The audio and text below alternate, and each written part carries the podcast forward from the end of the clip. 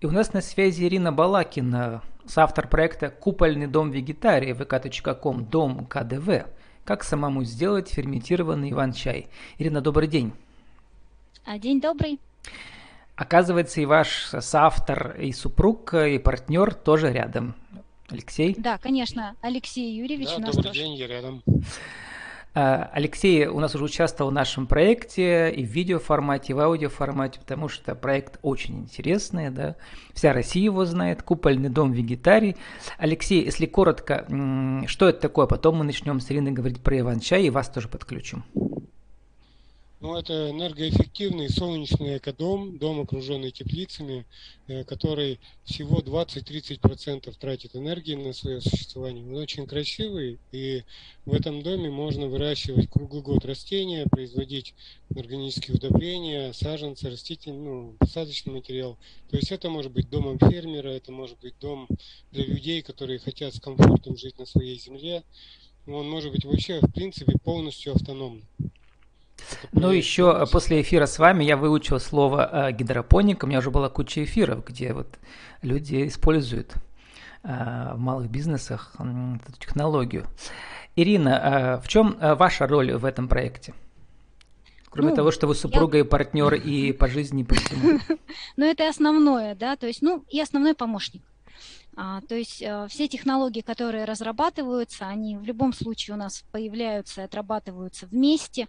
То есть какие-то вещи а, на, как, на каком-то этапе Алексей полностью передает мне, а сам начинает заниматься чем-то новым, да, и вот так у нас плавно на каждом новом витке спирали мы так и взаимодействуем с разными технологиями, которые продвигаем. Ну, Иван-чай – это любовь. Иван-чай появился у нас раньше, чем идея купольного дома вегетария, а, потому что когда мы пришли жить на землю, да, вот появился свой участок земли, а вокруг красота, фиолетовые цветы, Иван-чая и исконный напиток да, э, древних наших предков.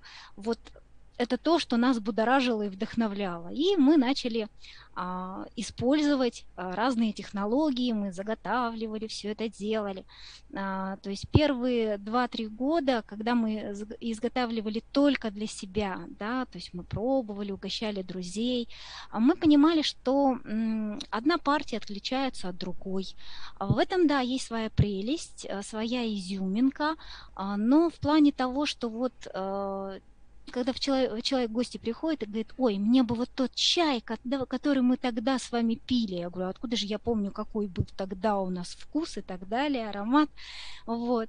И а, поэтому мы стали а, ну, двигаться в направлении того, чтобы технология была повторяема, чтобы условия ферментации, условия сушки тоже были достаточно постоянными и регулируемыми. Вот и... хорошо, что вы вспомнили про технологию, потому что недавно у меня было интервью как раз с человеком, который занимается в оптовой торговле чаем. Я спрашивал про его чай, он говорит, вот там самая главная проблема в том, что Э, невозможно как бы узнать э, про условия сборки, про технологию, да, а это вот очень важно для наших покупателей. То есть вот с этим проблема всегда, повторяемость технологии. И вот, наверное, вот это э, самое главное и есть, да, в этом всем процессе. Ну, технология, она довольно сложный процесс, да, то есть у вас вышла статья на Яндекс.Дзене, потом ВКонтакте это уже есть, я укажу в ссылках в описании подкаста. А, но прежде чем мы ее обсудим, эту технологию, да, и бизнес составляющую, да, насколько это все выгодно для малых предпринимателей. Хочу спросить, Алексей, как э, Иван-чай вписывается в философию купольного дома? Ну, он вписывается на 100%. Это, э, он ведь не, не растет в теплице, он растет э, в диких условиях. Да, но человек, когда живет на природе, его окружают дикоросы, различные э, дары природы, да, и иван-чай это дар природы, это дикорос, и в сезон, в летний период времени можно часть своей бизнес-модели завязать именно на дикоросах, на э, дарах природы. И это очень хорошо вписывается, потому что, ну, условно говоря, человек там э, за месяц работы может Э, обеспечить э, трехмесячную жизнь свою, да, вот в летний период. Имеется в виду, что если у вас э, построен дом где-то далеко, да, от города или еще в тайге, да, в принципе, это может стать рабочим местом, да, потому что все вокруг есть. Все ингредиенты, ну, да. Сырье есть вокруг, угу. солнышко есть вокруг, электроэнергия почти везде есть вокруг, э, ну там для сушилок, э, для ферментатора, и поэтому любой человек может открыть такой малый бизнес. Да, я забыл сказать, что ваши технологии купольного дома, как раз ваш главный бизнес в том, что вы продаете техническую документацию да, для всех желающих. Какие там новости? Ну, мы не только продаем техническую документацию и проекты, и технологии, мы еще сами это все реализуем, создаем прототипы, отрабатываем, обучаем людей. Ну, у нас все в процессе, то есть просто высокая степень инновационности того, что мы делаем, не позволяет сразу и массово это запустить. Но все продвигается, мы сейчас с государством очень плотно работаем по грантовой модели финансирования. Да, и плюс э, цена довольно как бы высокая всего это получается, да. Вот, э, потому ну, что там много... на самом деле точно такая же, как цена обычного дома. То есть э, э дом площадью в 388 метров, обычный дом, стоит столько же, сколько купольный дом вегетарий. То есть примерно сейчас сколько в, в текущих рублях? 8 миллионов? 6, 10? 388 метров, если строить под ключ, это обойдется около 14-16 миллионов рублей. Но можно и поменьше, да? Нет, поменьше нельзя. Потому что стоимость дома 388 квадратных метров, она именно такая. А, хорошо. Вернемся к Иван-чаю. Ирина, вот я насколько понимаю, вы э, отвечаете за это бизнес-направление. Расскажите, как продвигается бизнес с Иван-чаем и э, э, технология. За, насколько она зависит э, бизнес-успехи от технологий, правильно? Ну, во-первых, технология нам позволяет добиться вот такого стойкого результата, когда к тебе приходят постоянные клиенты, и они знают, что они у тебя в результате купят. Угу. То есть а, для них продукт уже знакомый. Да, это, вот, кстати, а очень втором... популярная проблема. Только привыкнешь к одному чаю, да, в какой-нибудь торговой сети. Раз покупаешь, угу. посмотришь, а название а тоже, другой. а вкус другой. Что такое? Вот. А, но это проблема многих продуктов. А, дело в том, что, во-первых, а, ну, вкус зависит от того, где рос изначально, да, а, росло растение, как его собирали, в какие сроки, там, дождливое, в солнечное время, а, то есть время суток имеет значение также для сбора трав. А дальше, как его быстро перерабатывали, как его дальше хранили, как сушили, на каком этапе отправили на сушку, сколько длилась ферментация, Плюс еще сам процесс э, технологический, он еще завязан на возраст листа. То есть мы июньский чай готовим несколько иначе, нежели июльский.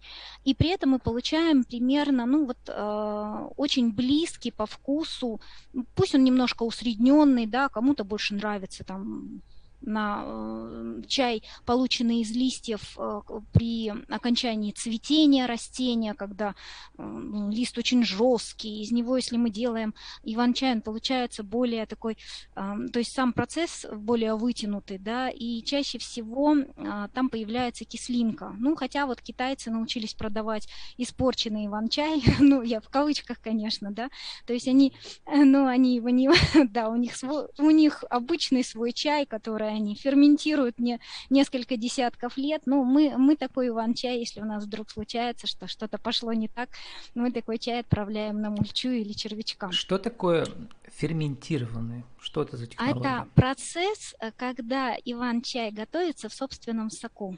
Так вот, этот процесс ферментации мы получаем, то есть классическая да, классическая э, схема получить, да, процесса ферментации, это когда берут и разрушают клеточную стенку. Ну, по сути, это вот начинают катать, мять иван-чай, вот этот листик. Выделяется сок, и выделяющиеся вместе с этим соком ферменты, они начинают самопереваривание вот э, данного листа.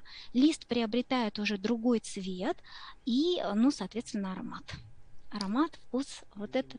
Какое да, для есть... этого нужно оборудование, какие инвестиции? Ну, для, э, скажем так, для классической технологии особо ничего не нужно, только собственные руки и доступ к солнышку, да, и бегаешь все время, контролируешь. То есть э, мы на каком-то этапе, да... На... Руки устанут вот это там все. Да это, конечно, мять. это да, очень мять. Вот, на каком-то этапе мы облегчили себе этот процесс и создали, то есть Алексей сделал специальный ферментатор, это ящик, в котором поддерживается определенная температура.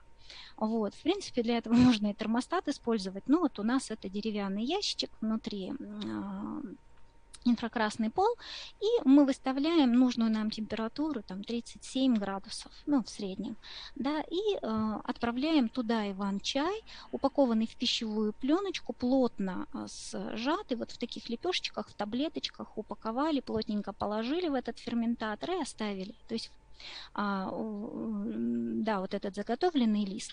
А, причем, ну, особенность еще вот заготовки листа, а, то есть некоторые этому не уделяют внимания, то есть процесс заготовки, он тоже на самом деле тоже очень важен. Почему? Ну, потому что если мы собираем мокрый лист, это одно время ферментации. Если мы собираем уже сухой, завяленный лист, это совсем другой процесс ферментации, то есть там сроки разные. А, кроме того, на периоде сбора иван-чая, то есть мы также отбраковываем а, ну, больной, поврежденный, поеденный лист. А, ну, скажем, вот здесь я еще скажу одну сложность, э, с которой сталкиваются многие, то есть собрать чистого листа ну, лично достаточно просто, а вот делегировать это наемным сотрудникам иногда бывают ну, сложности. То есть э, дело в том, что э, у нас, ну, это же растения, это же домики для насекомых, и если мы будем неаккуратны, будем торопиться за скоростью сбора, то есть чем больше я соберу, тем больше мне за это заплатят, да, а, то мы можем столкнуться с такой ситуацией, что лист может быть, э, ну, поступать к нам с насекомыми их надо каким-то образом удалять. Вот это единственная, может быть, сложность на этапе сбора.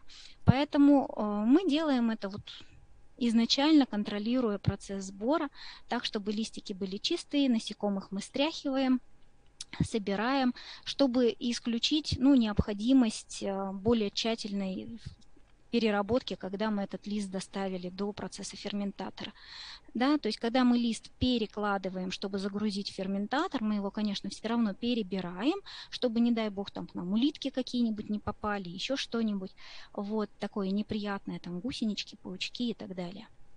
И сколько вот. занимает времени весь этот процесс? А, Прямо ну, от сборки процесс... до, э, до упаковки. До доставки э, в ферментатор это получается э, или до, готов... или до готовности. Вот, не, уже когда упаковали, уже сухой все. Да, когда уже упаковали сухой для отправки, ну то есть мы подсчитывали, у нас получалось порядка трех часов на э, затрат, это на приготовление. Вот с утра собрали. Так, да, давайте посчитаем вместе. Мы, мы просто...